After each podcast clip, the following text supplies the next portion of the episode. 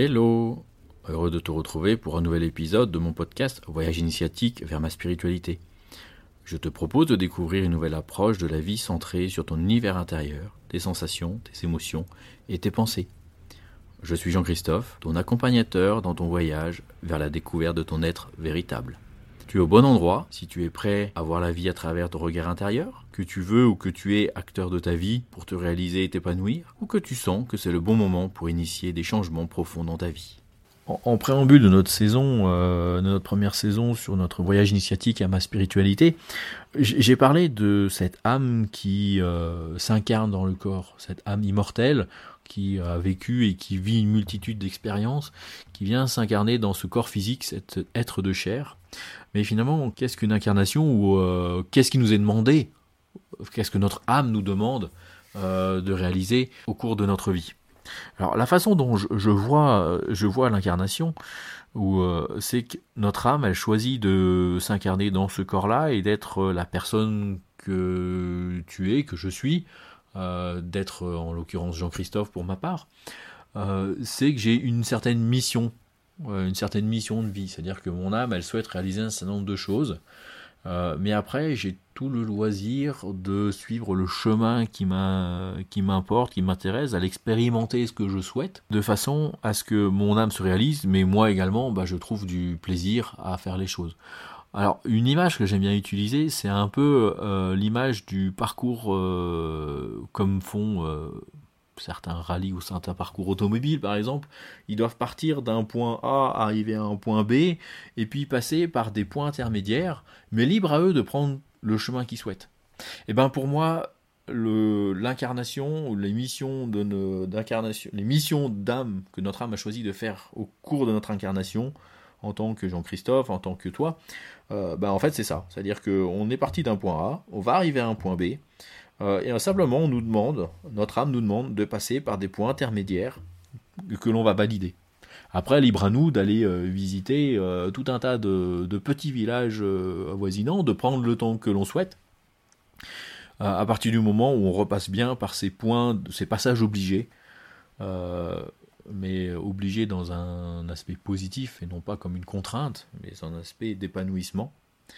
Euh, qui vont nous permettre vraiment euh, d'amener euh, cette réalisation. Si on associe ça avec ce que l'on a vu juste avant sur la connexion à soi, lors des deux épisodes précédents, on, va vraiment dérouler une vie extraordinaire qui va être basée sur l'épanouissement, la recherche d'épanouissement constamment. Donc on va vraiment être dans cet aspect-là, des sensations positives, des pensées positives, des émotions positives qui nous font prendre des décisions positives qui vont dans le sens d'épanouissement on repasse obligatoirement quelque part, j'aurais tendance euh, à dire, vers ces passages obligés. Donc on n'a pas besoin de s'en soucier plus que ça. Euh, on est attentif en fait aux événements qui se, manifestent dans notre vie, ce que l'on appelle, ce que l'on peut appeler des synchronicités, des opportunités.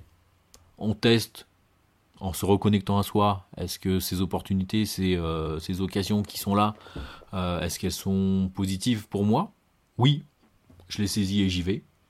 Non, bah je laisse de côté, tout simplement. On peut utiliser également l'effet miroir, dont on pourrait rediscuter plus longuement lors d'un épisode, qui va nous permettre en fait de aussi de valider est-ce que mon état intérieur euh, est, correct, est en adéquation, puisqu'en fait les événements extérieurs sont toujours issus de notre euh, état intérieur, en fonction de quel est mon état émotionnel, de mon état d'esprit, euh, en fonction de comment je me sens dans ma vie, et eh ben je vais plutôt avoir voir la vie euh, positivement ou négativement. Et donc en utilisant cet effet miroir, euh, ça nous permet également parfois de lever quelques blocages, quelques, de nous interpeller sur certaines situations euh, qui vont nous permettre d'aller encore plus dans notre épanouissement personnel. Euh, puisque si tu te retrouves dans un groupe de personnes que tu ne connais absolument pas et que tu as une personne en face de toi que tu trouves antipathique, à la base aucune raison que ce soit le cas. C'est que simplement, en fait, c'est le reflet intérieur de la perception que tu as de cette personne-là par rapport à ta propre histoire. Donc si tu résous ou résolves la problématique en question euh, intérieurement, enfin issue de ton histoire, eh ben tu vas avoir une perception extérieure de cette personne qui va être complètement différente. Et cette antipathie euh, de premier abord n'aura plus lieu d'être.